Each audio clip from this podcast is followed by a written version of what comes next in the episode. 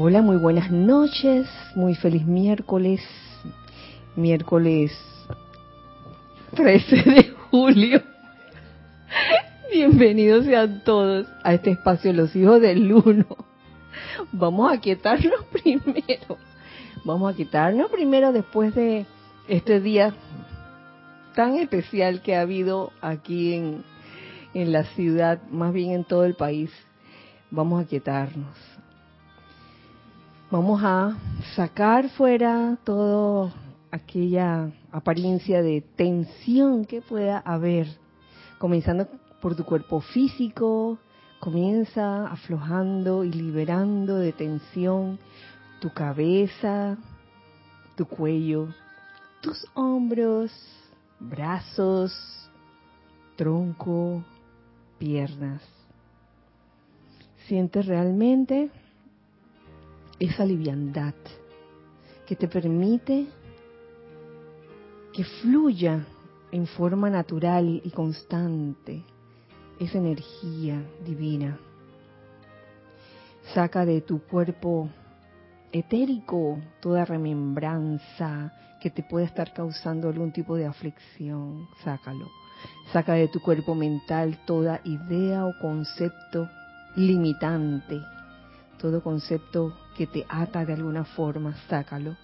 Y de tu cuerpo emocional saca todo sentimiento discordante o inarmonioso. Y en su lugar llenemos esos vehículos con la luz de Dios que nunca falla.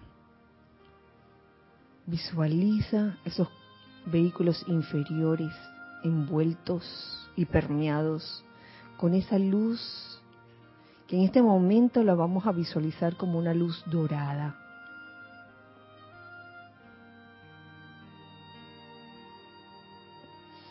Siente realmente cómo esa luz dorada fluye por todos tus cuerpos. En especial en tu cuerpo físico fluye como una luz líquida dorada. Especialmente a través de tus terminaciones nerviosas. Y en este momento pon tu atención en el centro de tu pecho, en esa llama triple asiento de tu Cristo interno, asiento de, tu santo ser crístico.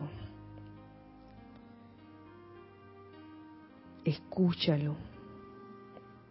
Escúchalo cada vez que te hable. No permitas que los ruidos de la personalidad acallen o no te permitan oírlo. Ahora siente en un momento dado la presencia de un ser especial, de varios seres especiales en el día de hoy. La presencia del amado señor Gautama, del amado señor Maitreya y el amado señor Kuzumi, los tres, quienes desde su centro corazón irradian rayos de luz dorada hacia todos y cada uno de nosotros. Siente cómo esa luz dorada intensifica la luz en nuestros corazones y asimismo se distribuye por cada parte de nuestros vehículos. Y les voy a pedir que me sigan en este decreto.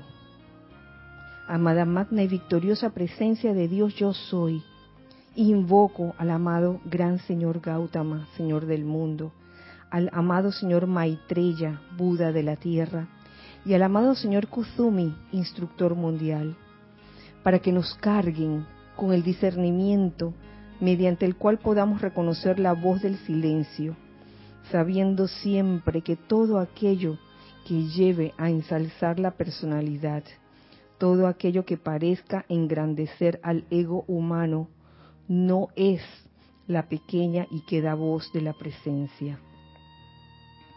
Invitamos individualmente a un hermano o hermana de la túnica dorada para que nos asista a adentrarnos en la comprensión de la voz del silencio, cargándonos con su sentimiento de que todo lo que nos hace humildes, desprendidos, amorosos, puros y armoniosos viene de Dios. De que los sentimientos que estremecen en nuestros corazones, el deseo de hacer de esta estrella un planeta de luz, de aliviar la carga de nuestro prójimo y de llevar a quienes sufren y padecen a la comprensión y armonía, eso es de la luz. De que sentir y saber que aquello que decrece la personalidad e incrementa el poder del Cristo es de Dios. Les damos gracias, Todopoderoso yo soy Todopoderoso yo soy. Todopoderoso yo soy. Gracias, pueden abrir los ojos. Y nuevamente les doy la bienvenida. Dios bendice la hermosa luz en sus corazones. Bienvenidos a este espacio, los hijos del uno. Mi nombre es Kira Chan y los hijos del uno que estamos aquí presenciales. Está Ramiro Lorna, Cristian, Ana Julia y Giselle en cabina y chat. Les damos la bienvenida y les mandamos un fuerte, fuerte abrazo. Giselle, en este momento ya podemos ver quién está tocando la puerta. Encabezando la lista, Joel Manzano. Hola, bendiciones y saludos para todos desde oh. Ciudad de México. Mil bendiciones para, mil bendiciones Kira, para ti y para todos nuestros hermanos, Estela y Sergio desde Tucumán, Argentina, Grupo Lady Meta. Sergio y Estela. Buenas noches, reciban muchas bendiciones y un gran saludo desde Guatemala, Laura González. Saludos, bendiciones, queridas Kira, Giselle y a todos. Reporto sintonía a la clase desde Miami Beach, Florida. Flor Narciso. Flor, yo casi digo Charity. Flor. Paola Farías, amor, luz y bendiciones para todos desde Cancún, México. Para ti también, amor, luz y bendiciones. Maite Mendoza, bendecida noche. Saludos Kira, Ramiro, Nereide y para todos, reportando sintonía desde Caracas, Venezuela. Un mm, abrazo. Martín Cabrera, muy buenas noches. Qué alivio, reportando sintonía desde Buenos Aires, Argentina. Bienvenido, Martín. Feliz noche a todos los hermanos desde Santo Domingo, RD. Marian Mateo. Allá, Marían, bendiciones. Dios te bendice, Kira, y a todos. Saludos desde Santiago de Chile, Roberto León. Bendiciones, Roberto. Leticia López, desde Dallas, Texas. Abrazos para todos. Abrazo para ti también. León Silva, desde Guadalajara, México. Allá, León, bienvenido. Bendiciones. Saludos y bendiciones desde Santiago de Chile, Mirta Quintana. Besitos, Mirta. Virginia Flores, bendiciones a todos desde Guadalajara, México. Grupo Kuzumi. Ay, Grupo Kuzumi, bendiciones para ustedes. Nora Castro, Dios los, les bendice, saludos para todos desde Los Teques de Venezuela. Hola Nora. Dante Fernández, bendiciones Kira y a toda la Hermandad Internacional desde Guadalajara, Jalisco, México, Grupo Kuzumi. Grupo Kuzumi, qué bueno. Maricruz Alonso, buenas noches, bendiciones para todos desde Gallegos de Solmirón, Salamanca, España. Wow, Maricruz, no conozco, no conozco ese poblado. Mm. Dios te bendice, Kira, y a todos los hermanos presentes. Un gran saludo de amor y luz desde Santiago de Chile, Patricia Campos. Bendiciones, Patricia. Bendiciones y saludos, hijos del uno, presentes y sintonizados. San José, Costa Rica, Naila Escolero. Hola, Naila. Buenas noches desde Montevideo, Uruguay, y bendiciones, Kira, Gise y a todos los hermanos. Abrazo de luz y amor, Noelia Méndez. Abrazo, Noelia. Muy buenas noches, Kira, hermanos, bendiciones de luz y amor desde Miami, Florida. Charity. Charity Buenas noches, Kira y todos. Bendiciones a todos. Alex, reportando sintonía. Alex Bay. Hola, Alex. Cangrejito. Dios les bendice. Paz. Gracias, Lourdes del Carmen Jaén. Mm, bendiciones, Lourdes. Gracias, Naila, por tu reporte. Buenas noches, bendiciones para todos. Rosaura, desde Panamá. El patio. Abrazo.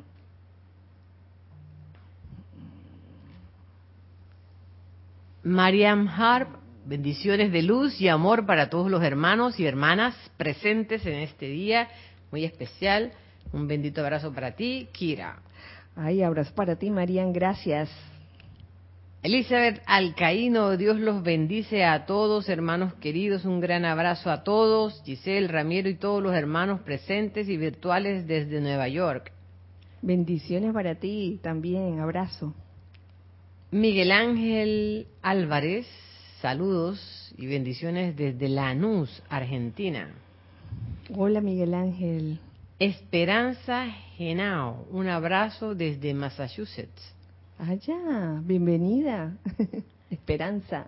Raiza Blanco, feliz noche, Kira, bendiciones de luz, amor y paz para todos los hermanos presentes y los virtuales desde Maracay, Venezuela. Un abrazo, Raiza, gracias. Saludos y bendiciones desde Managua, Nicaragua. Abrazos para todos. A Raxa Sandino. Hola, hermano. Bendiciones, Kira y Giseli, para todos. Amor e infinitas bendiciones, reportando sintonía desde Nevada.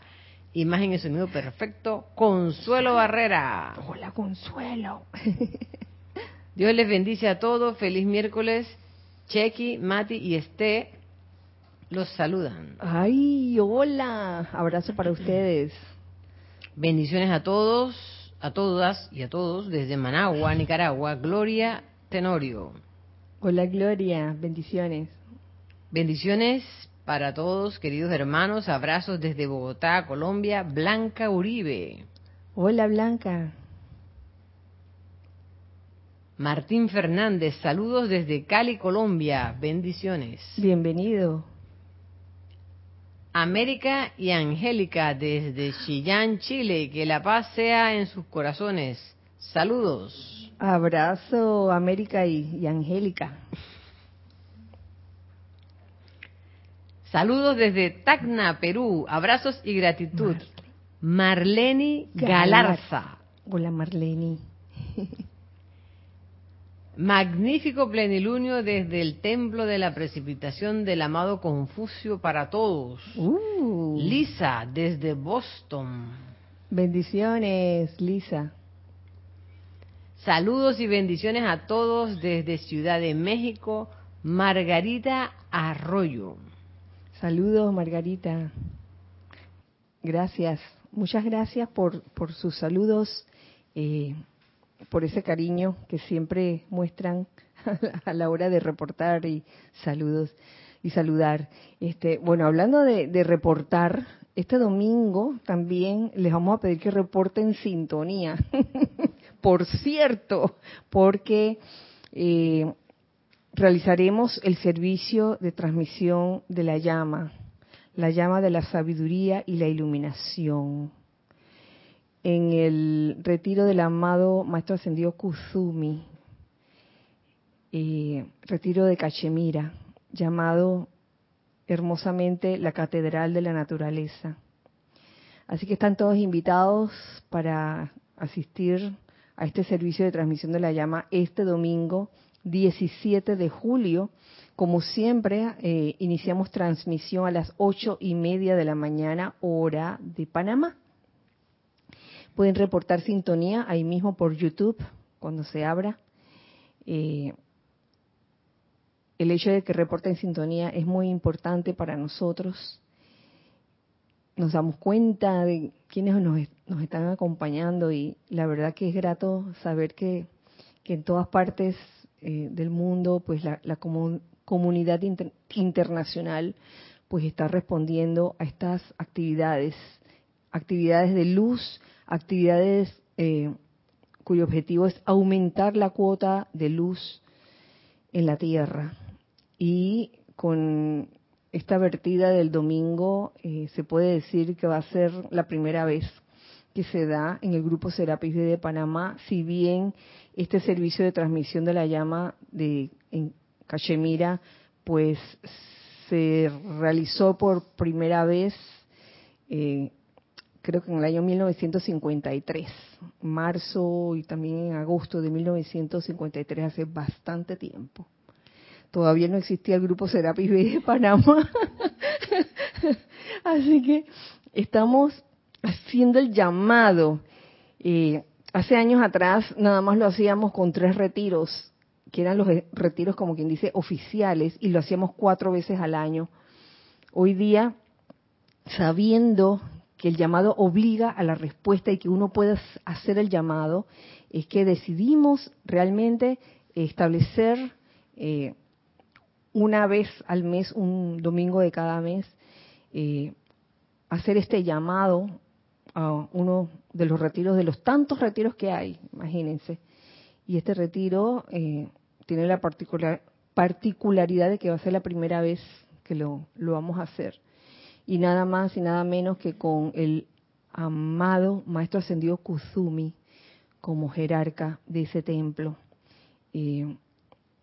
como les dije en la clase pasada, el Maestro Ascendido Kuzumi fue de, los primeros maestros que, que tuve la oportunidad de, conocer su, enseñanza, eh, conocer algo también de, habían fotos de él por ahí en, ese tiempo, me acuerdo, de él y de, y de la amada Lady Nada, la maestra ascendida Lady Nada. Así que para mí significa algo muy especial, máxima que en, aquellos tiempos, pues recuerdo que éramos muy cinematográficos y a mí me tocó mucho, me tocó las fibras de mi corazón aquella película Hermano Sol, Hermana Luna y, hace seis años dice Cristian que la vimos de nuevo, la vimos muchas veces. Y yo le voy a decir que cada vez que la veíamos,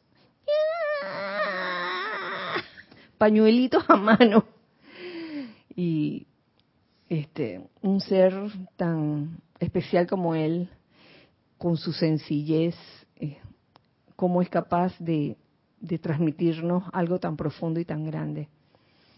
Y eso por un lado. Oye, se va a ir la clase en anuncio. Sí, están todos invitados, ya saben, este domingo. Da la causalidad de que hoy eh, es luna llena. y que eh, creo en el diario de Gautama Maitreya aparece el festival, festival de Asala, como que se celebra en el plenilunio de julio, dicen. Ajá, sí. Nosotros no solíamos celebrarlo como celebramos el festival de Huizac, pero este sí, en algún momento sabiendo que, que es plenilunio, perdón. El de Huizac. El de Asala a veces, pero no, eh, más celebrábamos más el de Huizac que el de Asala. Sí, ah, sí, por eso hoy en el ceremonial eh, se invocó este, al, amado señor Maitreya por algo. Y es que eh, en un día como hoy, plenilunio, eh, el amado señor Maitreya le, le, rinde un tributo al amado señor Gautama por, por ser este, la, como la primera descarga que él hizo después de su ascensión. Entonces el señor Maitreya trae ese tributo Fíjense, ni siquiera de que es el día del señor Maitreya, no, el señor Maitreya dice, no, le dedico este día al amado señor Gautama. Y una de las cosas que, que trae el señor Gautama, que, uy, lo vengo escuchando desde los principios, eh, las famosas cuatro nobles verdades. Eso por un lado, y por otro lado el noble octuple sendero. Fíjense que lo, encontré aquí, las cuatro nobles verdades. Aquí hay un capítulo donde esto fue en julio de 1955, donde se describe una de estas ceremonias, una, porque me da la risa, sí, que las ceremonias lo que lo que hacen en verdad no no deberían atar a nadie. Si te sientes atado por una ceremonia, mejor vete de esa ceremonia. Al contrario, lo que hace una ceremonia o un ceremonial es recordarte algo, recordarte esa esa unión de ti con, la presencia yo soy. Entonces cuando eso, cuando, cuando eso lo tienes claro, entonces esa ceremonia deja de ser. Entonces la ceremonia ha pasado por muchas etapas, muchas etapas. Así que uno no puede hablar, no es lo mismo, no es lo mismo hablar de una ceremonia en los años, ¿qué? En los años 1900, ¿qué? 30. Mm, sí, eh, eh, eh, sí, eh, según la ley, cuando estaba en, en auge la ley oculta, 1800 y pico, no es lo mismo hablar de, ceremonias en esa época que hablar de ceremonias en actualmente, que no son una, digamos que no son una actividad dogmática donde te atas y que si no participas te vas a morir, no es eso. sino que es una actividad consciente de magnetización e irradiación. Y es bueno que, bueno, que se sepa, eh, y lo traigo a colación porque una, una bella hermana escribió, me escribió y preguntó, y me parece, me parece bueno pues traerlo a colación para que sepan que a veces mm, vemos un término y debemos estar conscientes de que en qué época eh, o en qué contexto se mencionó ese término o esa palabra. A veces las palabras cambian su significado con el tiempo. lo que les decía que este capítulo, pues, el Festival de Asala, hablaba de precisamente un festival de Asala. Y aquí menciona, aquí se menciona mm,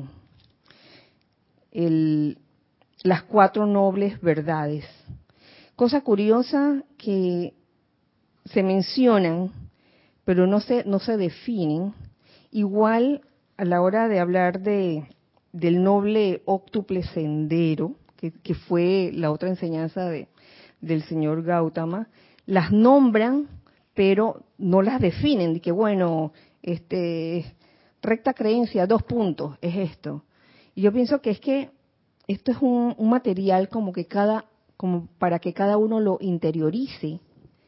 Y yo estoy segura que a cada quien, eh, si llega y si puede escuchar la voz del silencio, que era de lo que se trataba esta invocación al principio, si en verdad puede escuchar la voz del silencio, en verdad le puede revelar qué es cuál es el significado de, cada de cada verdad de estas cuatro nobles verdades, así como de el noble óctuple sendero que les voy a mencionar. Por un lado, las cuatro nobles verdades, que serían la, primera, la apariencia de sufrimiento o aflicción. La segunda, la causa de la aflicción. La tercera verdad, el fin de la aflicción. Y la cuarta verdad, el sendero que conduce al escape de la aflicción. Después les, leo lo que es el noble octuple sendero. Entonces, me puse a ver qué podía significar para nosotros cada uno de estos de estas verdades. Por un lado, la primera, la verdad de, la apariencia de la aflicción, sabiendo que las aflicciones son parte de, de la ilusión. Oye, pero está bien, eh, vivimos en el mundo de, la ilusión, que estas cosas desagradables que nos ocurren, o estos sinsabores, son ilusión, no es lo real. Pero entonces ¿por qué me estoy sintiendo mal? ¿Ve? Entonces, lo primero es caer en cuenta que estamos pasando por una apariencia de aflicción, porque si no caes en cuenta de eso, si piensas que todo está bien, nada está pasando, y la cosa se está agrandando adentro, digamos que, que la turbulencia, llega, va a llegar un momento en que uf, puede haber una explosión y el resultado no va a ser muy, muy grato que digamos. Entonces, lo primero es caer en cuenta de que, oye, algo me está pasando porque no me siento bien. Lo contrario a eso, digo, no, no hemos entrado a esa primera noble verdad si siento yo, esto es una apreciación del momento y cada uno puede tener la suya. No estamos llegando a este primer punto si estamos con esa actitud de negación, de que, ay, no está pasando nada, todo está bien, te estás derrumbando por dentro. Todo está bien, mira, yo hago mis aplicaciones, yo invoco todos los días el tubo de luz y toda esa cosa, llama a Violeta, y sin embargo, wow, a veces sale, que yo no sé, tantos años en el instituto, tantos años en el instituto y todavía no veo esa cara como de arrobamiento, de gozo. ¿Por qué después de, mucho tiempo de estar invocando, de estar haciendo aplicación diaria, de portarse bien, entre comillas,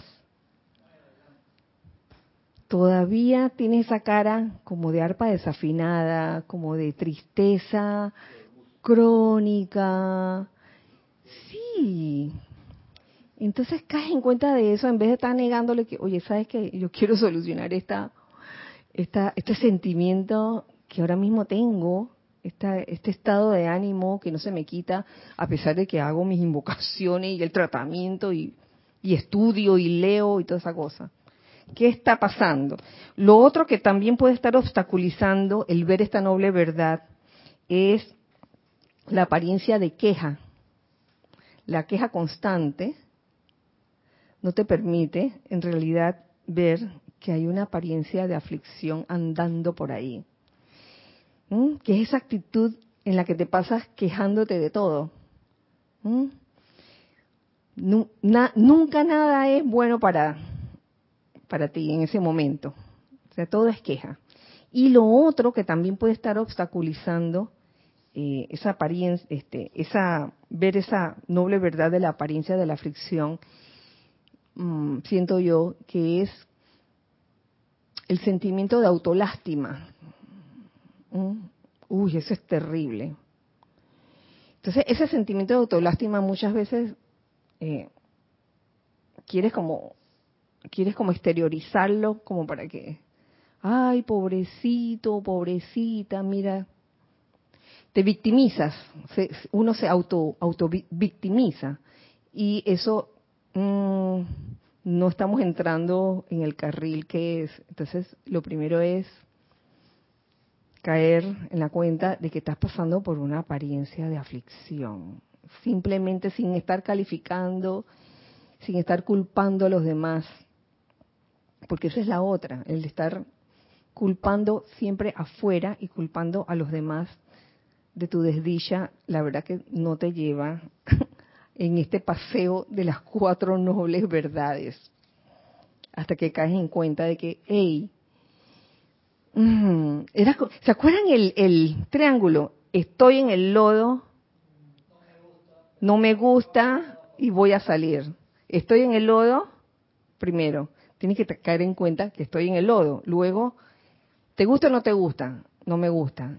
Y el tercer lado del triángulo sería voy a salir. Estoy describiendo un triángulo que eh, de una clase de Jorge de ese tiempo, en donde cada lado era eh, esto que les estoy diciendo. Estoy en el lodo, o sea, la apariencia de aflicción. No me gusta, que viene más adelante, y luego voy a salir.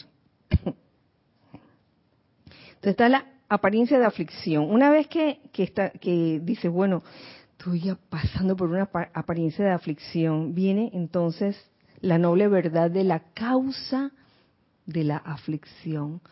¿Cuál puede ser la causa por la cual me siento así? ¿Cuál puede ser la causa por la cual, por más llamados que hago, por más aplicación que hago, no me siento feliz?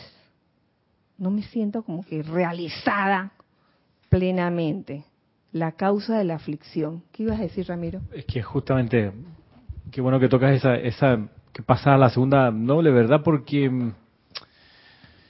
me he dado cuenta que la postura de que mm, hago la vista gorda, de que no me siento bien, pero, pero con la enseñanza quizás entendía de otra manera, digo, bueno, no, no debiera sentirme mal, así que estoy bien, estoy bien, yo sé que estoy bien, estoy bien, todo está bien. Eh, y no, y el, y, el, y el todo el, ser está crujiendo, pero no, no, yo tengo que estar bien, yo tengo que estar bien, y entonces uno nunca pasa a comprender cuál es la causa del sufrimiento. Entonces, el sufrimiento sigue ahí todo el tiempo si uno no, no, no, aprende la razón de eso. ¿Cómo uno va a pedir la actitud correcta y la actividad que uno debe asumir si uno se hace el loco y dice, no, no, es que yo debiera estar bien? Entonces, pero no te ves bien. No, yo, yo sé que estoy feliz. Ey, no, ey, no. Entonces, es como un, a veces pareciera que es como un recurso más de la personalidad de ponerse la postura esta de que no voy a hacer caso de las apariencias para no hacer el llamado para adentro, para no pedir indicación a la presencia de yo soy. Es que a eso iba. En, la segunda noble verdad, ahí lo que cabe es hacer ese llamado. Magna presencia yo soy. ¿Por qué me siento así? No, no, no tienes que buscar un libro y que a ver qué dice la página, la página, a ver qué dice el libro para hacer el decreto. No es el decreto en sí lo que va a hacer la magia, es tu deseo de en realidad encontrar la causa de tu aflicción. ¿Qué iba a decir? ¿Qué pasó? ¿Teníamos algo? Ah. bueno. ok, ok. Entonces, en esa, en esa buscar la causa de la aflicción, eh, invoca haz el llamado, pide iluminación, pide sabiduría. Que por cierto, este domingo, este domingo, la llama de la sabiduría y la iluminación van a estar allí, la vamos a invocar, la vamos a magnetizar. Es más, la vamos a magnetizar desde el 15. El 15 cae viernes. Por un mes entero. Vamos a invocar esa llama de sabiduría e iluminación para saber la causa de de cualquier aflicción. Luego sigue la tercera noble verdad, el fin de la aflicción, o sea, el tercer lado del triángulo, voy a salir. El fin de la aflicción, una vez que encuentro la causa que lo más seguro es que esa causa esté adentro de ti y no afuera. Entonces tú podrás decir, porque él me hizo, porque ella me hizo.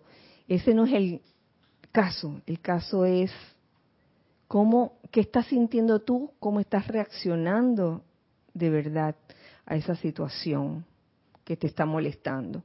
Y esto es una cadena de causaciones. Es increíble porque a veces uno piensa que ley de causa y efecto nada más es una sola vez. O sea, de repente alguien siembra una causa que no es constructiva, algo que no debió hacer una metida de pata, ¿no? Causa, cha, viene el efecto. El efecto es que viene una energía de retorno a esa persona que no es muy agradable. Va a venir en forma de cualquier cosa en forma de, situaciones bien desagradables. Entonces, la persona que generó esa causa y ve esa reacción de esa persona, tampoco le debe tocar juzgar esa acción. No sé si me entiende. Ay, esa, ¿por qué esta persona me tiene que tratar así? Sino, oye, calma, no, no estés, no estés dándole como más leña al fuego, sembrando más causas no constructivas. Eh, hay formas de cortar con esa cadena de causaciones, porque, wow, cuando uno no se da cuenta, se forma esta cadena una tras otra de, de, de repente calificar la energía en forma inarmoniosa ante una reacción que uno está viendo, por ejemplo, una reacción que vino hacia uno, y lo, lo, que uno está haciendo en ese momento es aumentando esa cadena. Entonces, el, el solo mm, encontrar y darse cuenta de cuál es la causa de la aflicción ya te da te da esperanza para el siguiente paso, que es el fin de la aflicción. Pero ¿qué pasa? A veces se mete el que no es el ser crístico, que puede ser la personalidad, y encuentra, supongamos que encuentra la causa de la aflicción, pero no quiere darle fin a la aflicción. Eso, eso podría darse. A lo mejor ese ser en ese momento dice, nada, yo, yo no quiero acabar con esto porque esto, eh, con esto me siento, me siento como que todos me tienen lástima, por decir un ejemplo. O, o no puedo dejar de quejarme. Ay, si yo soy así, no puedo dejar de quejarme y voy a seguir quejándome, quejándome, quejándome entonces no te interesa la tercera noble verdad, que es el fin de la aflicción. Y, pero supongamos que si decides darle fin a la aflicción, sí, voy a salir. Miren que el, ese lado que, que explicaba Jorge es el lado que va hacia arriba del triángulo. Primero estoy en el lodo, después la línea de no me, no me gusta y después voy a salir. Voy a salir. Ese voy a salir va hacia arriba, no va hacia abajo. O sea que en ese voy a salir se elimina toda queja, se elimina todo sentimiento de, de autolástima. Y luego finalmente va directo a la cuarta noble verdad, que es el sendero que conduce al escape de la aflicción. Ese escape, diría, me atrevo a decir que sería en buenos términos, no, no, no es escape de que me voy a huir y me voy a esconder y nadie me va a ver. Nada, simplemente voy a salir de esa aflicción cuando descubra, habiendo descubierto la causa y sabiendo cómo salir. Y ese sendero que te conduce al, al escape de la aflicción o al fin, al fin de la aflicción, tiene que ver con lo que seguía, con lo que enseñó el amado señor Gautama, el noble octuple sendero, cómo salir de ese sendero, de cómo salir, perdón, de esa aflicción. ¿Cuál es el sendero? Lo que yo aquí veo en este noble octuple sendero que se los voy a también a mencionar son recta creencia, recto pensar, recto hablar, recta acción, recta ejecución, recta remembranza, recto medio de vida, recta concentración.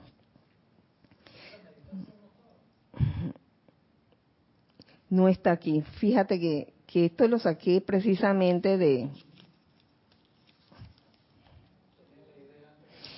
Sí, puede ser que eso esté en donde dice recta concentración. Sí. Lo que pasa es que, como lo aprendimos hace treinta y pico años atrás, eso era de, de otro libro.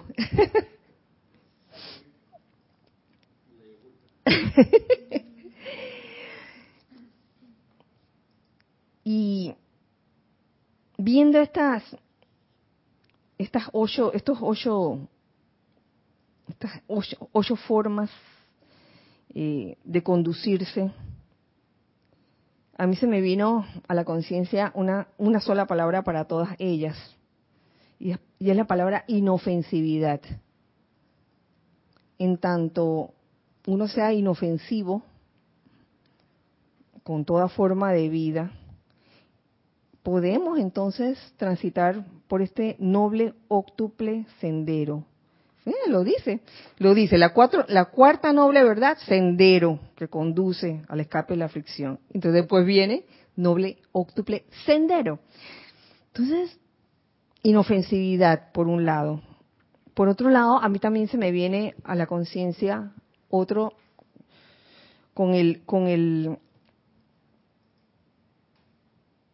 con cómo lo, lo definen, recta, recta, recta, recta, recta, y pareciera que fuera algo rígido, pero no lo es. Yo lo veo más bien como el equilibrio, el equilibrio, el, equilibrio o el balance en este octuple sendero. Comenzando con recta creencia. No los voy a definir todos, sino mm, vamos a ver cómo, cómo eh, cómo van saliendo las cosas. En recta creencia, ¿qué se les puede ocurrir? ¿Qué puede ser una recta creencia o a qué se puede referir? A mí se me viene a la cabeza, por ejemplo, eh, que uno puede tener una creencia, supongamos, tenemos diferentes creencias.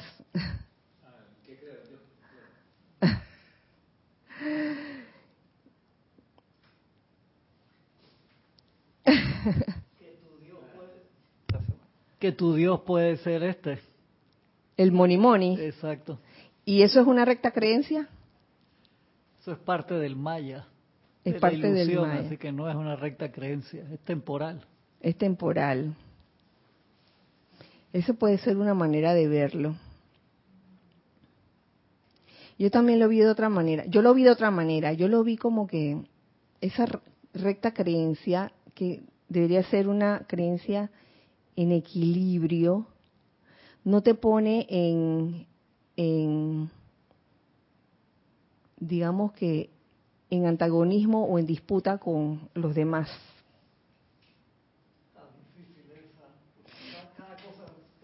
Soy, digo, estoy sonando bien utópica, ¿no?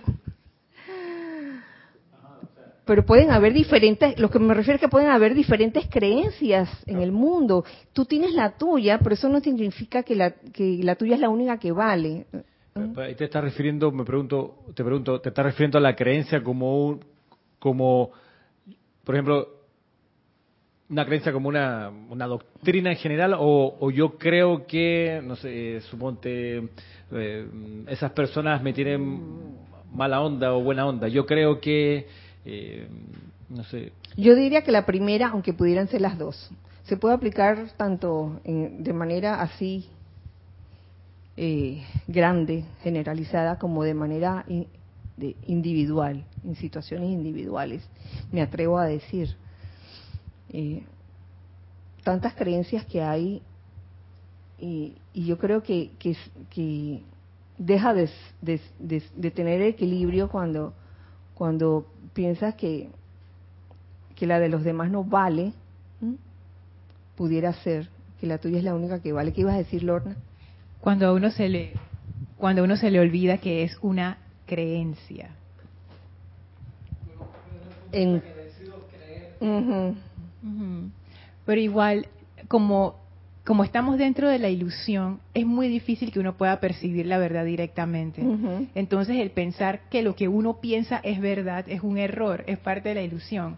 Al final lo que tenemos son creencias, creemos que las cosas son así, tenemos opiniones, pero eso no quiere decir, por ejemplo, si alguien dice, yo no creo en la reencarnación, y entonces yo pienso, ah, está equivocado, yo qué sé, yo qué sé, es una creencia si bien los maestros dicen, no, es que es así, no sé qué, y hay muchas culturas que lo dicen, igual, es, eso, ¿no? Como que uno a veces se, se utiliza eso para afirmar más esa parte de la, de la personalidad que dice yo tengo la razón. Sí, por ende, yo creo que un elemento importante en la recta creencia es la reverencia por la vida también. Teníamos algo en chat, por favor. Rosaura Vergara dice, creer que la voluntad de Dios es el bien.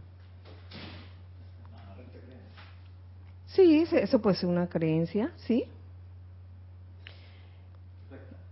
Recta, Eh, recta creencia. O sea, uno mismo se dará cuenta. Uno mismo se va a dar. Es que cada uno se tiene que dar cuenta si es si es recta creencia o no es recta creencia. Es que sí, eso mismo, lo que tú hablabas de acerca del equilibrio. Esa creencia te lleva a un equilibrio en tu vida. Si la respuesta es sí, bueno, puede ser que esa sea la recta creencia para, para esa persona. Claro, o eso o sigue fabricando más aflicción, ¿no? Mm. Ajá, la segunda. Alguien del grupo Pablo el Veneciano de La Plata dice, Dios te bendice, Kira, y bendiciones para todos. Bendiciones. Veo a la recta creencia como la unipuntualidad con la enseñanza. Bueno, este pudiera ser también, porque a veces, y lo he visto pasar, ¿m? Cuando una persona dentro de su búsqueda, porque todo el mundo tiene, tiene o pasa por esa etapa de búsqueda, eh, llega e incursiona en varios movimientos y no sabe, no sabe cómo escoger un punto y llevarlo hasta el final, sino que quiere incurs- incursionar en todas al mismo tiempo. Y a la larga eso pudiera causar aflicción. O sea, yo se los digo por vivencia, no se los digo de que porque estoy inventando. O sea, a veces, este, sí, entiendo, entiendo el punto. Eh, eh, que quizás ahí, ahí podemos discernir el, el- el- lo de recto, porque si, si la creencia genera mm, sufrimiento, no es recta. Si la creencia genera liberación, ahí sí es recta. O sea, eh, es como es como también un llamado como a discernir todo el tiempo, porque no puede ser, ah, ya está en la creencia es, eh, y listo, y no discerno Ujú. nunca más, sino que tiene que haber esa cuestión de que, a ver, sigue siendo recta, cuánto sufrimiento he generado o me genera. Por ejemplo, la creencia de que, mm, no sé, la democracia no sirve, entonces es una creencia. Pero porque es que lo dice todo el mundo, no, pero es que, a ver, lo percibo así, genero o me genera sufrimiento esa creencia. No, que los taxistas todos manejan mal. Eh, ok, es una creencia. O, eh, de nuevo, el, el- el criterio de discernir cuánto sufrimiento se genera es como quizás una de las soluciones. Ujú. O de repente, o es que se me hace tan amplio este, esta Sí, recta wow. creencia, que wow. De repente viéndolo desde el punto de vista que tú eh, mencionaste de la inofensividad, como Ujú. que anclándose en eso, del punto de vista de ser inofensivo, no pensar mal, no hablar mal, no sentir mal, no, no hacer ningún tipo de acto que vaya en contra de eh, eh, lo, o, o- o que vaya a generar algún tipo de sufrimiento a ti o a lo que esté a tu alrededor. Entonces, partiendo de allí, podrías de repente generar esa, esa conducta inofensiva y pudiera ser algo que tenga que ver con la recta creencia, ¿no? pudiera ser. Eh, es un tema tan amplio, ¿lo ven? ¡Wow!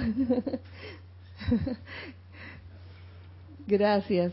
Tenemos más Sí, comentarios. el comentario del, del grupo Pablo Veneciano era, era este. ¡Ay, este! Laura González dice, recta creencia podría ser fiel a una ideología o algo que pensamos con firmeza. Fiel a una ideología. Sí, pudiera, pudiera involucrarse la fidelidad en esto, porque uno puede decir de que yo creo en esto, pero en la vida práctica en verdad no crees en eso. O sea, pu- puedes, puedes decirlo. Mira, yo estoy metida en esto. Y, lo dices así como casi que, con orgullito, ¿no? Dice, ay, estoy metida en esto. Pero en la vida práctica no lo demuestras. Entonces, eso no sería recta creencia. Recta creencia sería como, como, oye, e- en eso que tú crees, tú también lo practicas. Tú también lo practicas y das el ejemplo. eso pudiera ser otro ejemplo de recta creencia. ¿Mm? Es amplísimo el tema. ¿Tenemos algo más? Arraxa Sandino dice, Kira, en el tema de la recta creencia aplicaría el método científico para no caer en fanatismo. Ay, gracias, Arraxa, porque eso era lo que tenía en conciencia esta mañana con eso de recta creencia, cuando estamos hablando del equilibrio en este sendero, eh, me hace pensar que uno no puede irse a los extremos y menos, oye, el señor Gautama, una de las cosas que nos enseña es el sendero del medio. Entonces, si en esa recta creencia tú te vas al extremo del fanatismo, eso sería un extremo. Eh, el otro extremo, ¿cuál sería? El escepticismo, quizás, escepticismo entonces no estamos en la recta creencia. Así que gracias por, por traerlo a colación. Glenny Poden, desde Honduras, dice la recta creencia junto a la no violencia. Bueno, claro, era lo que, lo que hablábamos. Lo importante, Ana lo mencionó, lo importante es que mm, aquello en lo que tú crees eh, no haga daño, seas inofensivo, no trates como de convencer a la gente. Eh, sí, este es, esto es lo que es y nada más. Casi que con el cuchillito aquí en, la, en la barbilla. Tienes que creer en esto porque esto es lo que es. Entonces, ojo con eso, con, con la, la inofensividad o no inofensividad. Lourdes Jaén Recta creencia, diagonal, buena creencia. Bueno, eso, que no hace daño a nadie. Ojo, que a veces no, no se confunda el no hacer daño a nadie con el de repente, como tú, cuando tú jamaqueas a alguien que está dormido, ¿cómo se llama eso?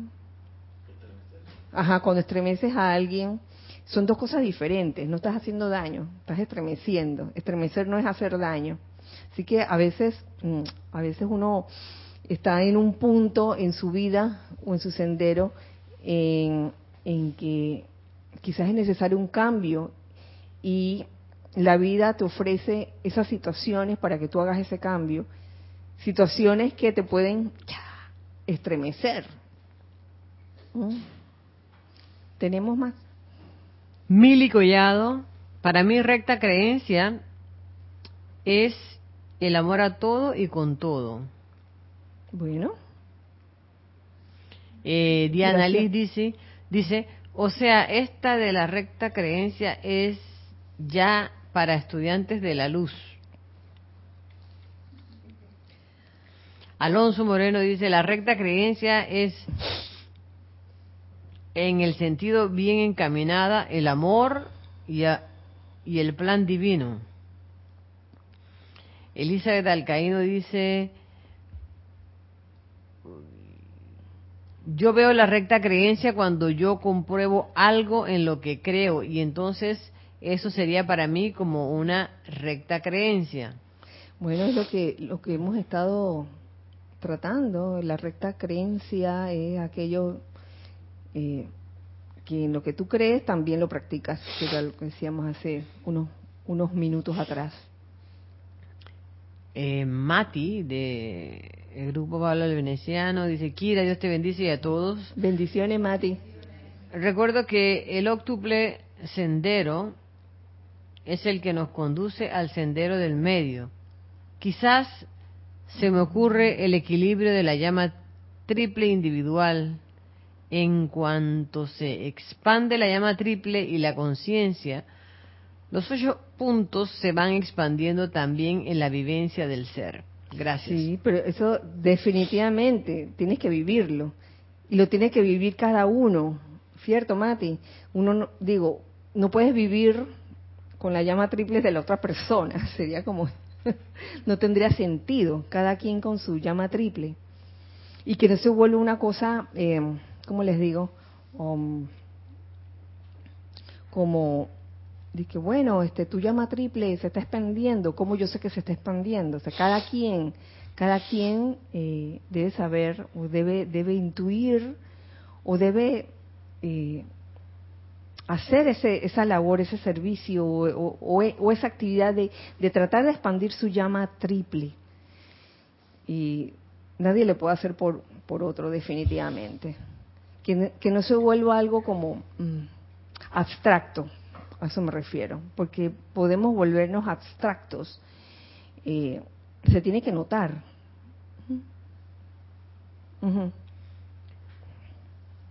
Angélica dice, tema amplio y relativo. Ay, sí, Angélica. Todo depende cuánta iluminación tengas en la conciencia y aún así sigue siendo relativo.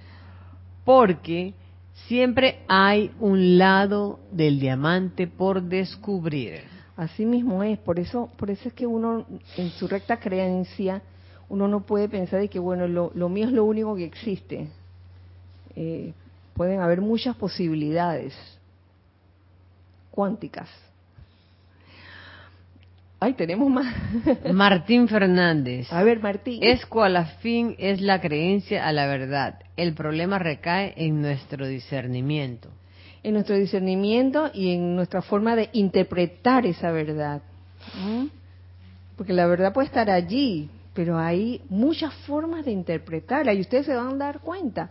Eso no es bueno ni es malo, sino que se van a dar cuenta que, que, cada, cada ser humano es un mundo y, y, es lindo cuando uno cae en la cuenta de que uno puede aprender de, de todos los seres humanos. Vemos, oye, nada más tenemos que estar aquí con los instructores que estamos aquí, dando, digamos que una misma clase, un mismo tema, cada quien de manera diferente, con su con su propio su propia faceta del diamante y se aprende, se aprende bastante mutuamente.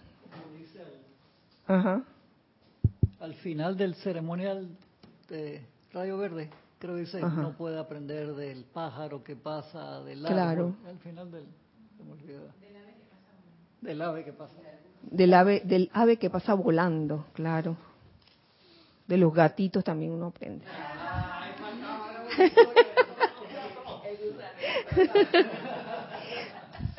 Señores, nos tenemos que ir. sí. Oye, faltan siete. Wow. Ay, Dios mío, vamos. Es que con la primera, yo creo que las demás se van abriendo solitas. Lorna quedó como con las ganas. Bueno, cinco minutos más, cinco minutos más para hacer una especie de, de super resumen. Recto pensar. Se me ocurre eh, que es un pensar eh, o aprender a pensar ordenadamente y aprender a discernir cuáles de tus pensamientos se pueden quedar y cuáles mejor se van, porque de pensar uno puede pensar muchas cosas. Y muchas veces, digamos que los pensamientos de uno van y vienen y uno puede tener un montón de pensamientos revoloteando y digamos que el recto pensar te permite eh, hacerlo de una manera equilibrada, sobre todo de una manera inofensiva. Acuérdense siempre de la inofensividad, que con tus pensamientos no estés haciendo daño, porque con los pensamientos también se puede hacer daño, aunque la cosa no se diga audiblemente, tú la pensaste y esa fue la vibración que mandaste. Esto es lo que, lo que venía en, el capítulo de reeducación espiritual, que comenzamos la semana pasada. ¿Tú ibas a decir algo? bueno, que pensar es asociar ideas entonces, esas asociaciones de ideas eh, pueden ser, como tú dices, destructivas, ofensivas o inofensivas y armoniosas. Y ahí donde viene a, súper bien el conocer el criterio HAP, de, aquel pensamiento o aquella voz que te hace humilde, amoroso, armonioso y puro. Sí, es lo constructivo. Sí, sí, y también el hecho de que a veces uno, eh, de una situación que, que no ha sido resuelta, uno comienza a, a tejer una serie de, de si te haces una película como dice Cristian y el recto pensar es como poner esos pensamientos en orden. Recto hablar, ahí ni se diga, que lo que salga de ti eh, bendiga.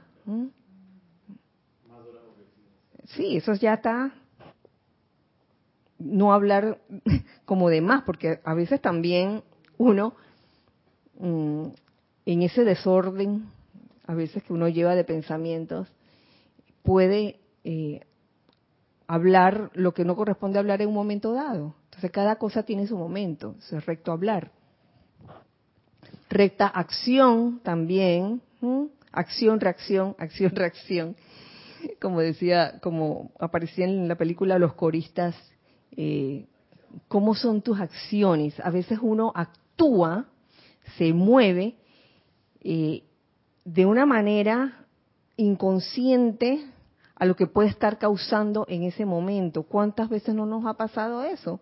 A cualquiera de nosotros, que actuamos de una manera y no nos damos cuenta que en ese momento quizás eh, no era no era propicio lo que estábamos haciendo, quizás eh, estábamos haciendo o estamos estábamos haciendo sentir incómodo a alguien, no lo sabemos. Esas cosas se aprenden. Yo no digo que uno no, no nunca va a hacerlo, porque en eso podemos incurrir cualquiera de nosotros. Es como, como darse cuenta y aprender de esas experiencias para que uno al actuar, pues, oye, trata de hacerlo de tal manera que seas inofensivo. ¿Tú querías decir algo? Es que me, me acaba de hacer sentido algo que no me hacía sentido y es cuando se cuenta que el maestro Kusumi es capaz de quedarse un día entero mirando el rocío en una hoja de una flor en el piso y se queda contemplándola, no me hacía sentir, o sea, ¿cuál sería la gracia de entonces? Comprendo que lo que él está viendo allí es la es una acción, el, rocío que se mueve, que se puede evaporar, lo que sea, pero está viendo un acto que ahora comprendo que es que él está viendo a Dios actuando allí, la naturaleza como una exteriorización obediente de cómo Dios actúa sea, yo quiero, quiero aprender a actuar como Dios actúa, a propósito de la recta acción, contemplo la naturaleza, porque ahí veo cómo es que Dios actúa. Pero para eso, por supuesto, tengo que dedicarme a hacerlo, no puedo estar en la carrera apurado, tengo que detenerme. Para poder aprender a actuar como Dios actúa, necesito mirar la naturaleza en acción.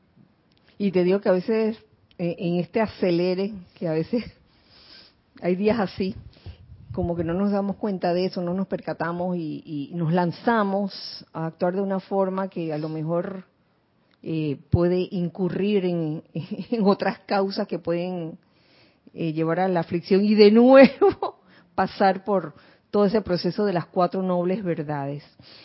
Sigue la recta ejecución, que yo, yo la veo, esa recta ejecución, yo la veo eh, íntimamente relacionada con el recto pensar, el recto hablar y la recta acción. La recta ejecución es, en este momento lo que yo siento, es simplemente hacer real o, llevar eh, a cabo eso que tú tanto dijiste que ibas a hacer. y da risa tanto dijiste y tanto te moviste, a veces mueves, quieres, mueves a otros, mueves el mar de tu hermano, eh, hablas y prometes y dices, y a la hora de ejecutar no ejecutas. Promesa, promesa, promesa, promesa, a la hora de ejecutar, entonces ¿para qué hablaste? Entonces ¿para qué hiciste? Entonces lo ves lo ven, lo ven. Eso se ve en, todo, en todos los ámbitos. En todos los ámbitos se ven donde, wow, el ser humano, la naturaleza humana, a veces, digo, actúa así, que dices cosas, promete cosas. Oye, ¿cuántas veces no se ha visto, hasta en el plano romántico? Mi, mi amor, te bajo la luna, las estrellas, y te voy a dar, y te voy a dar. Y a la hora de la hora, en la hora Dice Ramiro, ¿el anillo para cuándo? ¿Qué ibas a decir, Lorna? Que recta ejecución también me hace pensar en la, en la forma en la que uno hace las cosas. Por ejemplo, uno quiere hacer una buena acción, pero entonces uno arrasa con todo el mundo para que haga esa buena acción. Es como, ah. como discernir cuál es la mejor forma de hacer esto. Exactamente, exactamente. Y pasamos entonces a la recta remembranza. Esto que estoy diciendo no tiene que ser en este orden, están nombradas así, pero no es que tiene que tenga que venir en ese orden. ¿Tenemos algo? vamos a seguir, pues vamos a seguir. Nora Castro dice, es un tema extenso y para analizarlo. Ay, sí, Nora. Por lo, por, por lo que comprendo, como si aplicáramos la ética espiritual para ser rectos en nuestro proceder. Oh, gracias, Nora.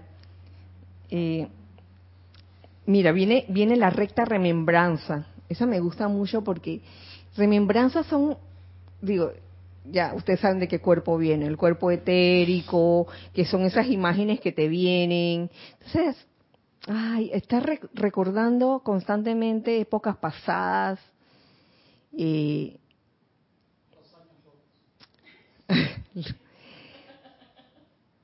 sintiéndote mal o haciendo sentir mal a otros porque estás recordando esas cosas de que, ay, ¿te acuerdas cuando corríamos?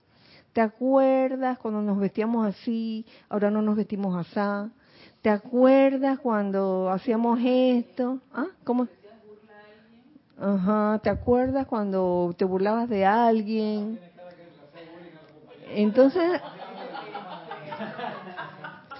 realmente aquí, aquí valoro las palabras o la enseñanza del amado gran director divino cuando nos, nos dice, no solo el gran director divino, dejen el pasado atrás. No significa que uno no pueda recordar algo que ha ocurrido, eh, pero ojalá que esa recta remembranza, si tuviésemos que traer una imagen al presente, fuera una imagen constructiva, que llevara a algo constructivo y algo inofensivo. ¿Te acuerdas cuando me pegaste aquel día?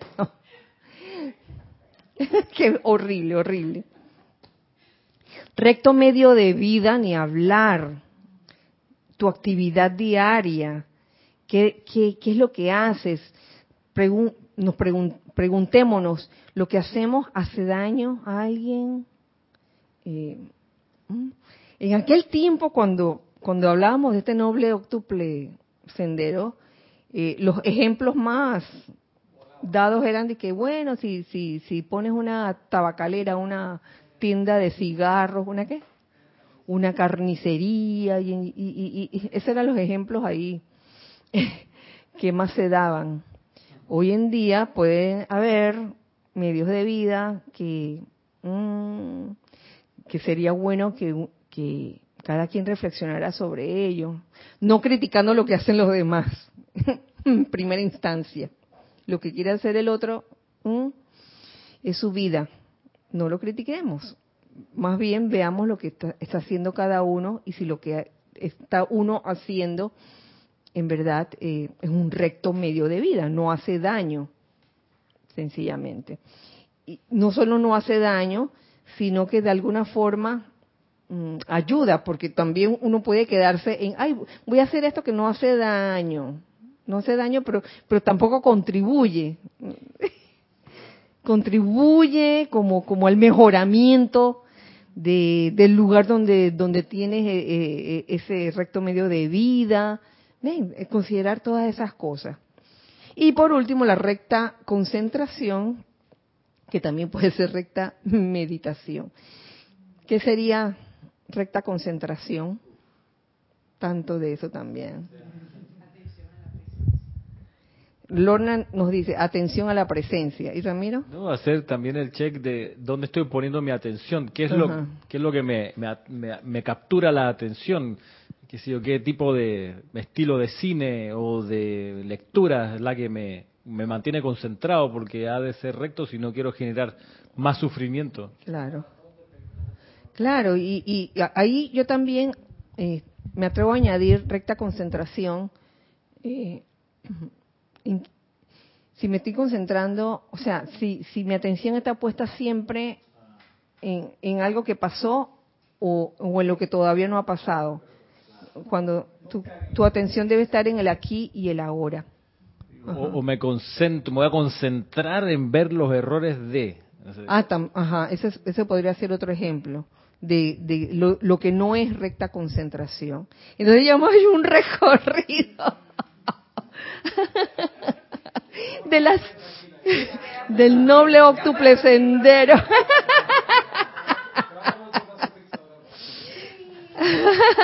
celebrando, celebrando este día con mucho entusiasmo, mucha, mucha alegría, gozo, eh, el hecho de que el amado señor Gautama trajera pues estas dos enseñanzas, las cuatro nobles verdades y el noble octuple sendero, y el amado señor Maitreya decidiera pues hacer un tributo al, al señor Gautama de eso.